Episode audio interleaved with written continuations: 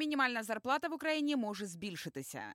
У 2021 році мінімальна заробітна плата для українців може збільшитися і становити 5 тисяч 500 гривень. А у 2022 році ця сума може зрости аж до 6 тисяч гривень за місяць. Такі прогнози зробили у Міністерстві економічного розвитку та торгівлі України. У грудні 2018 року експерти прогнозували мінімальну зарплату на 2020 рік 4843 гривні. У вересні 2018-го – 5200 гривень. Окрім того, у міністерстві зазначили, що найбільшими ризиками для економіки можуть стати корупція та посилення трудової міграції українців. Також значну роль може відіграти недостатнє швидке проведення реформ. Водночас мінімальна зарплата в Україні станом на травень 2019 року складає 4 тисячі 173 гривні. За даними державної статистики, середня зарплата штатного працівника в Україні в квітні 2019 року зросла у порівнянні з квітнем минулого року на 21,1% до 10 тисяч 269 гривень. У той же час, за даними Держстатистики, на початок травня загальна сума